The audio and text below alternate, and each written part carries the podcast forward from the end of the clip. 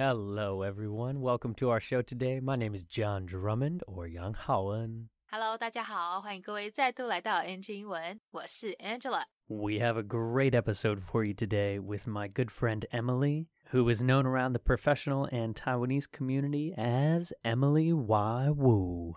对啊，今天我们邀请到的来宾是 Ghost Island Media 鬼岛之音的共同创办人 Emily。 My guest today is Taiwanese, and she is the co founder of an incredible production agency here in Taiwan called Ghost Island Media. She is a lover of people, podcasts, being productive, and so much more. So, everyone, please welcome Emily. Hello, good to be here. Thank you for having me. Yeah, what's up, Em? So, you are an incredibly talented human being. Too kind. I wish uh, I wish I really knew the full extent of everything you do, but if you could give us a little taste of, yeah, what are you doing? Who is Emily? Okay, so recently, um, I'm known as co-founder of Ghost Island Media, which is a podcast network based in Taipei. We do shows in English and Mandarin. They're not bilingual. Uh, it's either or. So right now we have eight shows. Topics range from environmental. We have a climate show. We have a show on cannabis, Taiwan current affairs, diplomacy, and so on. And there's a lot more that will, you know, hopefully by the time that this is released, we'll ha- maybe have a new show. That's incredible. And so, yes, as co founder of Ghost Island Media, what is actually your role within that? I mean, are you trying to bring on new shows? Are you trying to have a hand in certain shows? Tell us a little bit about that world. Yeah, it's a little bit of everything. So when we first started, it was very simple. It was just producing one show, working with one host, producing one show, figuring out how to get that one show onto the platform, and then how to tell everybody about it. And then so you can imagine multiply that. So every day, my co-founder and I, Kathy and I, we we develop. We're constantly developing new shows. That's looking for new hosts or working with more existing sh- hosts. For example, Zoe of uh, Zoe Lee, a lawyer, um, she hosts our cannabis show, 大麻烦不烦. So she launched a different show with us, and so you know we work with all kinds of hosts, and then uh, developing all the time. Um, looking for new talents. And once we're done with the show, we then hand it off to a producer who developed with us. And then we go on to move to work on new shows. It's, it's really fun. We're always constantly looking for new ideas and seeing it fruitation or not. A lot of shows get killed, unfortunately. They don't make it through like episode one, two, or three, and then they never see the light of day. Yeah, yeah, and that's it's just so incredible because I can't imagine how busy you are with that as you're kind of developing all these like pilots essentially, Yes. right? Of a sh- pilots of shows and then hope trying to nurture them to come up and then seeing where they can blossom into Yeah, but then also with existing shows, then it's launching new seasons, new directions, like shaping the new, yeah, new seasons and directions. Yeah, and it's it's so so cool. And your name has echoed really in this space as really a I don't want to say a pioneer, but you are you are seen as kind of the I'm loud. I'm very loud. loud and proud. I I wouldn't I would like to say it in a much uh, kinder way if you were just paving the way for a lot of people coming up right now in the podcasting uh, world. No, it's true. I I, I had to be loud because like there's something you love. You want to tell the world about it. You want to get everybody in on it with you, right? Yeah. yeah, yeah, and well, well done because that makes you an incredible co-founder. As you can, that helps with marketing and and fundraising, maybe, and investing, yada yada yada. Yeah, I know we got really lucky. I think we got in the time when the Taiwanese um, podcasting scene was really starting to blossom, and so along with us, there's there's people who are working on tech. There's people working on the ad side. The people working on the community side and the platform side. Um, and so it's been a really, really interesting ride with the rest of the community here in Taiwan. Yeah, yeah, and so so cool. How long have you guys been doing Ghost Island now? Two and a half, two and a half years. Yeah, okay, that sounds about right. Yeah, this this show has has just hit two years in a few Mm. months now.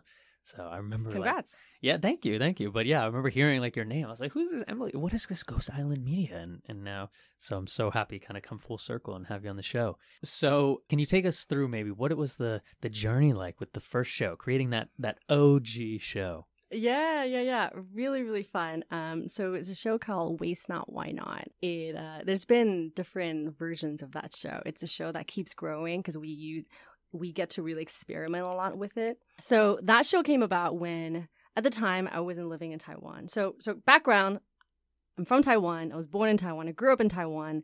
Then I went to the States, middle school, high school, college. I stayed in the States. I came back for eight years. And then I left again, this time only to Asia. It was Beijing, Hong Kong, Shanghai. I stayed in Asia. So it was during that time, I was trying to come back from Asia to back to Taiwan again. I decided I want to do podcasting.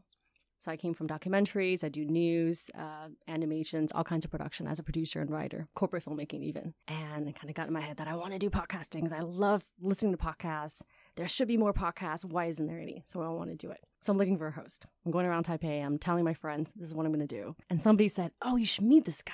He's looking for a producer. So he's an American who's a uh, environmental researcher based in Taiwan. So he's somebody who really knew both spaces. And environment content was something that I knew a bit about um, back in when I was doing documentaries and also corporate filmmaking.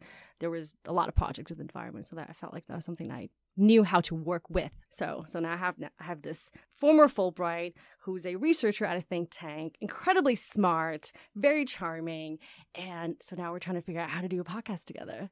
And so it took a lot of back and forth. It took a, lot of rewrites, like first figuring it out. All right, what do you want to say about the environment? And you know, he has his spiel, how he wanted to change the world, how he wants to make people think. And I have this. Okay, if this is what you want to do, let's package it this way. Let's talk. Let's tell this way. Let's script it this way, and let's record it and and get it out and we test a lot. We tested with if it's just Nate, so the name's Nate, Nate Maynard. If it's just Nate talking, what does that sound like? If uh, we introduce a voice, let's get a quotation. Let's go out in the field and interview somebody. So our first interviewer was uh, Uchacha, was Maibach from Uchacha. Incredibly, she was she was she was awesome. We actually worked out of Uchacha a lot in those early days. Um, she was our first interviewer. And then we thought, okay, let's package together. What does Planet Money sound like? We want to make Planet Money. So then we studied Planet Money a whole tons and try to make something like that. And then, you know, we talked to somebody who gave her who gave us our first full length interview, somebody from Gogoro. He was the head engineer of battery systems at Gogoro. It was a great interview. That interview took me about maybe five days to edit.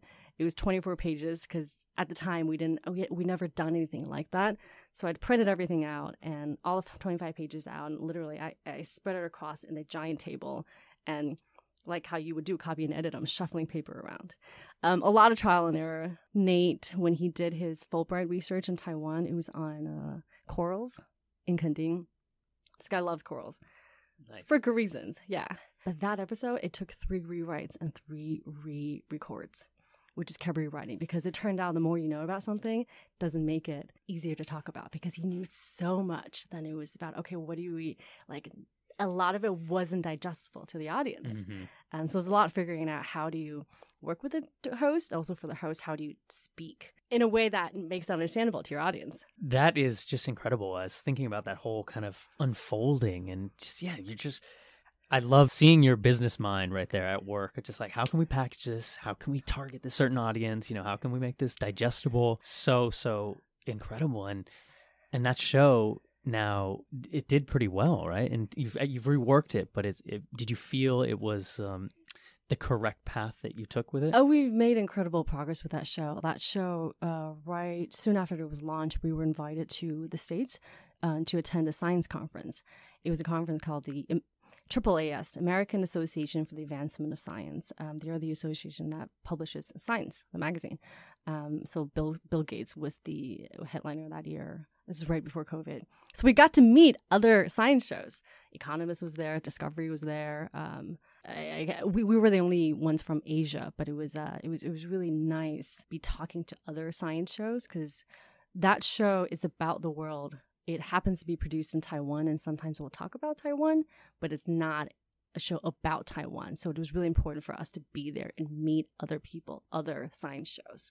So that was totally incredible. And then that show later on um, won a recognition from a uh, what's called a Sitra Fund in in Finland as the global as a global circular economy solution, um, and things like that. Incredible, yeah. yeah. Congratulations to that too. Yeah, yeah thank you. To get that recognition too is probably like a nice kind of validation for hey, you know what, we did this the right way. We didn't just jump into it right away. We we took our time. We found the right approach, and, it was a lot of testing. I think if you listen to that show, um, a lot of episodes sound different because we we sometimes will use it as a mini test. So, for example, there was one episode where we used like a movie opening, like a movie trailer opening, just to just to make it slightly more fun to yeah. see what happens when you do that. So we get to really use that to kind of experiment different styles of doing things. And then when something works, we then say, okay, how do we apply that to other shows? 访谈的一开始，这边 Emily 提到他们 Podcast 播客节目的工作内容和一些节目主题，好像是跟环境、气候相关的啦，或者是像外交关系、啊台湾时事等等，甚至是探讨大麻的议题也都有。而且中文和英文两种语言的节目都有做哦，非常适合想要做音听训练的听众朋友。那刚才这段这边他们讲到整个节目制作过程的时候，Emily 用到这个片语 “see the light of day”，好，字面上像是在讲说见天日或是看见光明之类的，其实呢就是在表达问世播出这样子。所以刚才那一句 “they never see the light of day”。意思就是说，有些节目主题可能前三集撑不过，就会被终止、被喊卡停播，好，就永远不会问世，不会被世人所见、呃所听这样。那另外一个是这样提到的 pilot，好，它在这里指的不是一般我们熟悉的飞行员哦，而是节目试播的意思。因为 pilot 它这个字呢，其实本身就也带有引领或者尝试的意涵在。那常常一个新节目的前一两集试播，我们就可以叫做 pilot，因为他们可以用这样的方式来看收视率或者收听率好不好，再决定说要不要继续往下做，或者是例如我们出去玩露营要生火的时候啊，用的那些小火苗，就也可以叫做 pilot。再来，Emily 分享到，她是在台湾出生长大。后来才搬去美国念国中、高中、大学。那之前其实本来有搬回来台湾一阵子，但大概八年左右之后，又又再度离开到亚洲其他地方工作。那就在他又要再度搬回来台湾的时候，某天突然灵光一闪，吼，决定要在他最爱听的 Podcast 播客节目圈里面参一咖，要来做自己的节目。所以不久之后呢，在幸运之神的眷顾之下，就认识了目前住在台湾的美国环境研究员马奈德。那因为他本来就也在找做他环境议题的节目制作人，所以两个就很刚好就开始了往后的合作之路，甚至一度呢还邀请到 Google 的大咖工程师跟他们做访谈。而且在节目播出之后，因为做的真的太好了，大受好评，好到呢还受邀参加 AAAS 这个美国科学促进会的展览，连 Discovery 频道跟经济学人的 Economist 也都有参展。而且因为当中节目有提到台湾，加上他们又是亚洲唯一有参加的，所以整个就是很棒的一个经验。这边有一个字，我们来听一下：validation。啊，刚才 John 不是在称赞 Emily 节目做得很好吗？说他们节目做出来之后还受邀去美国参展，这对他们的节目制作来说真的是一种很大的肯定。那我们讲的这个肯定，用英文表达的话呢，就可以说是一种 validation。只是如果你去查字典的话，可能看到的会是批准啊、验证这一类的意思。但如果用在今天这种情况的时候，就变成是在表示认同、认可、肯定这样。那同样跟它一样系列的字还有 validate 跟 valid。validate 就是刚刚说 validation 的动词，那 valid 是形容词，可以用来表达呃某种资料文件有效。没有过期，好像如果你说，啊，My passport is valid for ten years，就是说我的护照有效期限是十年，或者也可以用来形容证据确凿、有根据、可以让人相信的，像 a valid reason 就是指正当理由。如果你想要上课的时候跟老师说，哎，老师，我有正当理由要去干嘛干嘛干嘛，你就可以说，I have a valid reason for that。好。好了，那这段内容就先在这里告一段落。我们赶快继续听下半段的分享。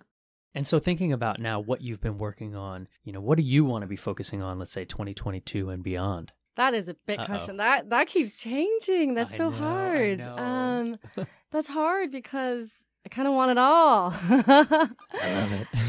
it. Yeah, no, we we um, earlier this year we launched a documentary podcast, and which then happened to be the first audio doc podcast that came out of Taiwan, and we want to be we want to see that in a book. We want to see that same podcast as a movie or as a TV. So now we're shopping around, taking to development houses to see like this has potential. How do we make it into something else? Um, there, we want to be working more with students, mm, with kids. We want to work. I want to do um, narrative, like uh, fiction, fiction shows. Yeah. Um, my co-founder really wants to do a musical. oh, I love musicals. Please do a musical. yeah, yeah. We want to do interactives. Um, we want to do interactives, but I think at the time we we didn't know how to, and I think we now have more of an idea. I love that, and it's just, just so great to see kind of all the ways you want to grow and and how excited you like I can feel your your excitement for it. So I really wish you nothing but success with that. Thank you. And thinking of your own journey with English, especially when you went to America, do you remember any times that you kind of had to over- overcome anything? Or this is a little segment I like to do where it's uh, like fun stories about the language struggle, but kind of make it relatable to everyone here. Yeah. Oh, it was really hard. Um, I didn't speak much. I took like I think to level six of Joy School in Taipei. Um, Joy English. Joy English. nice. yeah, uh, they gave me the name Emily. Oh my Um, goodness. Oh, the origin story of Emily. What be Yeah. what is your your Mandarin name? Is is any relation to that? No, not at all. And at the time, I had another English name, but I really didn't like because I could make fun of myself with that name. I was like, no, no. So when they asked me, do you have a name? I said, no, no, no, no. I'm thinking, please give me a new name. Uh, so they gave me wow. Umang, and I was okay with it. Um, I tried to change it at some point because uh, my middle school's in Hawaii, and then I had uh, Hawaiian friends with really cool names, and I just thought, like, I want to have a really cool name, right? I thought like Emily was so what do you call it, Taitiamia, like a right?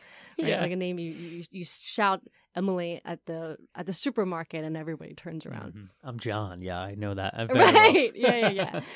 um but I think what made me stuck to the name was I was already starting to paint at the time and I already signed my name, right? And I was like, well, I don't want to, you know, that's like mean if I Mhm. change my name, I don't know. Anyways, so uh yeah, but then it was tough. It was tough. I there was a period I think I I had very little memory because I probably didn't speak a lot at the time.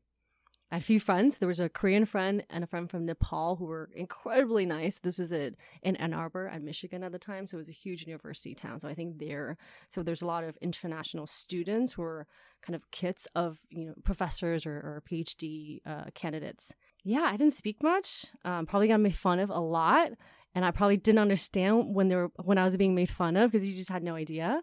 Um, so yeah, that is a long way to say when I went to the states, my confidence level was shot down. It was bad. It was really bad, and it took a long time to kind of build it back up. Um, because all just you didn't know how to speak. I think that's, and I think to a teenager, that's a very very big shock. Yeah, yeah, a hundred percent. And what were some of the steps that you, you actually had to to build that confidence back up? I think that's actually that's, that's something really important here. Is what what helped you rebuild that confidence? Because look at you now, you're so confident. You have such an ability to speak. Do you remember anything that helped along the way? I think soon after that, in Hawaii, there was very few Taiwanese students, and we had a uh, 学长, a, Mhm, a upperclassman, Upper class, yeah. who uh who kind of was like none of us were going to speak taiwanese or mandarin. Here we speak english only right? So like we're like okay. Sure i'll listen to the 学长 because i'm 11 what do i know? Um and so during those two years i think all of our english got really really good because we just didn't speak any mandarin.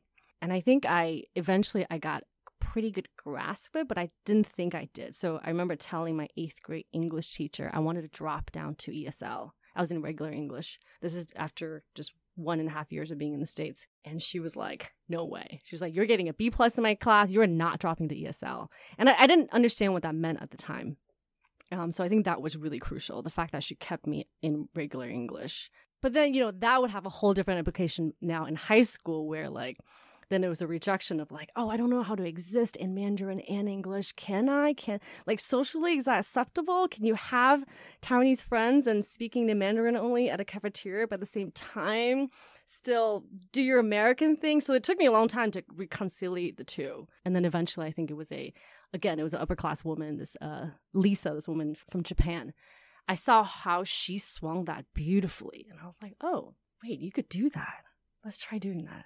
Wow. Yeah. That's so cool. Where in Hawaii?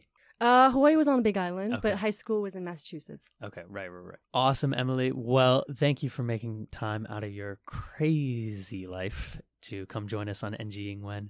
Thank you for having me. It's been really fun. Yeah, awesome. You know, you're just it's so great to see you kind of shining and you really you really do glow in in real life with all the things you're doing and the way you talk about life. So so nice. much much much respect and uh, thank you for for joining us. But a question I love to end the show with is if you could go back and talk to a younger Emily pre your English Emily name, would there be any advice you give yourself about language, life, business, anything?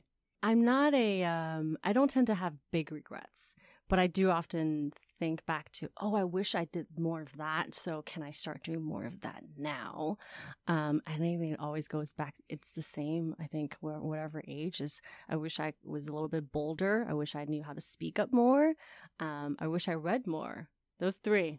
Yeah, yeah, and I love that. I mean, it's so concise. It's you're such an entrepreneur with that. Like, yeah, I got three things.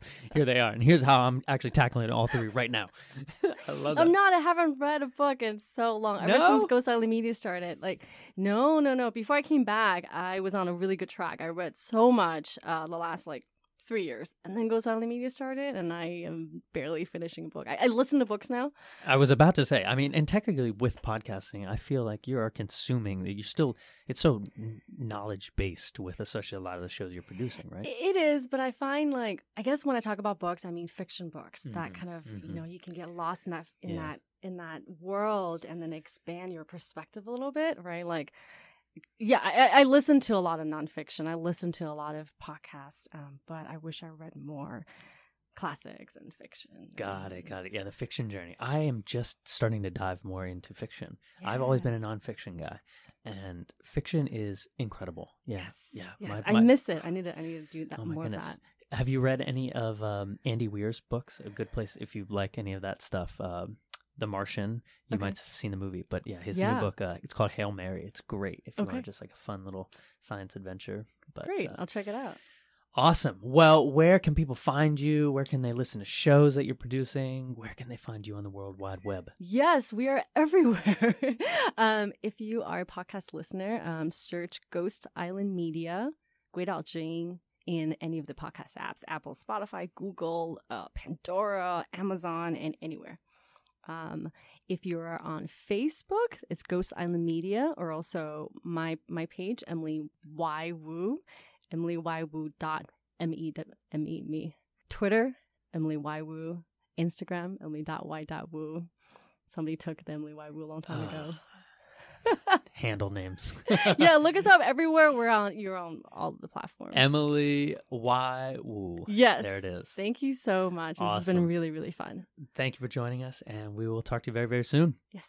节目下半段一开始，这里 Emily 提到说，他们除了做了全台湾第一个以播客形式呈现的纪录片这个 documentary 以外呢，未来也希望可以请学生、请小朋友到节目上来一起参与，做一个讲故事的系列，甚至音乐剧未来也都有可能会在他们节目中出现，所以大家敬请期待。如果还没发到他们消息的听众朋友，待会节目过后可以去研究一下哦。再来，Emily 分享到说，她在搬去美国之前，有在台北某英文补习班念过，而且也是当时的英文老师帮她取的 Emily 这个名字。诶，讲到这边呢、突突然让我记忆瞬间回到了小学二年级，在学校上英文课的时候，也是当时的英文老师帮我取的英文名字。还记得那个时候，他就很快速的念了几次我的中文名字，然后就说：“好，你的名字里面有‘荣’，念起来跟 Angela 的那个 j 很像，不然你就叫做 Angela 好了。虽然好像，呃，也没有必要特地还取一个英文名字来上英文课，念本来中文名字的英文拼音其实也就可以啦。但他也是跟了我快三十年，默默的就变成我的另外一个名字。大家听众朋友，你们也有被老师取英文名字的有趣经验吗？可以在底下留言跟我们分享哦。这边我们听一个片语，at some point。好，它在不同情况下可以用来表达曾经、一度或者是未来的某个时候。好像刚才来宾讲到说，At some point I tried to change my name。就是在讲说他小时候因为觉得同学名字怎么那么酷啊，我的就那么怂吼，蔡佳苗一度呢非常想要改名。那这边的一度就是我们说的 at some point。那如果是像这句 I don't want to have a baby now, but I know I will want one at some point，就是说现阶段呢我不想要生小孩，但是未来我会想要一个。好，它这用法不是去说明未来的一个确切的时间点，但就是指未来的某个时候。一个跟它很类似的片语是 at one point，好，它也可以用来表示曾经啊、一度，但是它就仅此而已，它只能用来叙述过去的时间点，没有未来的意涵哦。好，言归正传。后来 来宾他跟家人先后搬到了夏威夷跟密西根 （Hawaii and Michigan）。好，但他说可能因为当时英文懂得不多，都没什么讲话，所以对那阵子的生活几乎都没有什么记忆。尤其对一个正值青春期的小孩来说，听不懂大家在讲什么，呃，没办法跟同年纪的朋友玩啊、聊天什么的，这样对自信心的建立当然是有一定程度的影响。还曾经跟他学校正规英文课的老师说，他没有办法跟美国同学一起上课，想要去跟其他移民一起上第二外语的英文课。幸好当时的老师呢会演示英雄，跟他保证说程度没有问题，绝对可以跟美国当地的同学一起上他们的他们的国语课，他们的就是他们的英文课啊，哈，这才能慢慢的帮他把自信建立起来。那最后，在 Emily 分享一些她希望以前自己可以做更好的事情的时候，就要用了这个字 concise，c o n c i s e，concise 来形容人家啊，就是说哇，Emily 非常简洁有力，可以做更好的事情，就简单三点：勇敢一点，多发表一点个人意见，多读一点书，这样子哈，简单扼要。好，希望大家都有从这一次的内容学到一些东西。有兴趣的话呢，诶，找个时间去看看他们这个鬼岛之音 Ghost Island Media，听听他们的节目吧。All right, bye everyone. Bye. Peace. All right, well, that is our NG Ingwen show for today. We hope everyone enjoyed listening to that. You can connect with us on Facebook, Instagram, YouTube, and now Spotify. You can search NG Ingwen or you can search on IG NG English ICRT. And don't forget to tune in every Wednesday morning from 6:30 to 7 and Wednesday night from 9 to 9:30. We'll catch you on the next episode. Bye bye.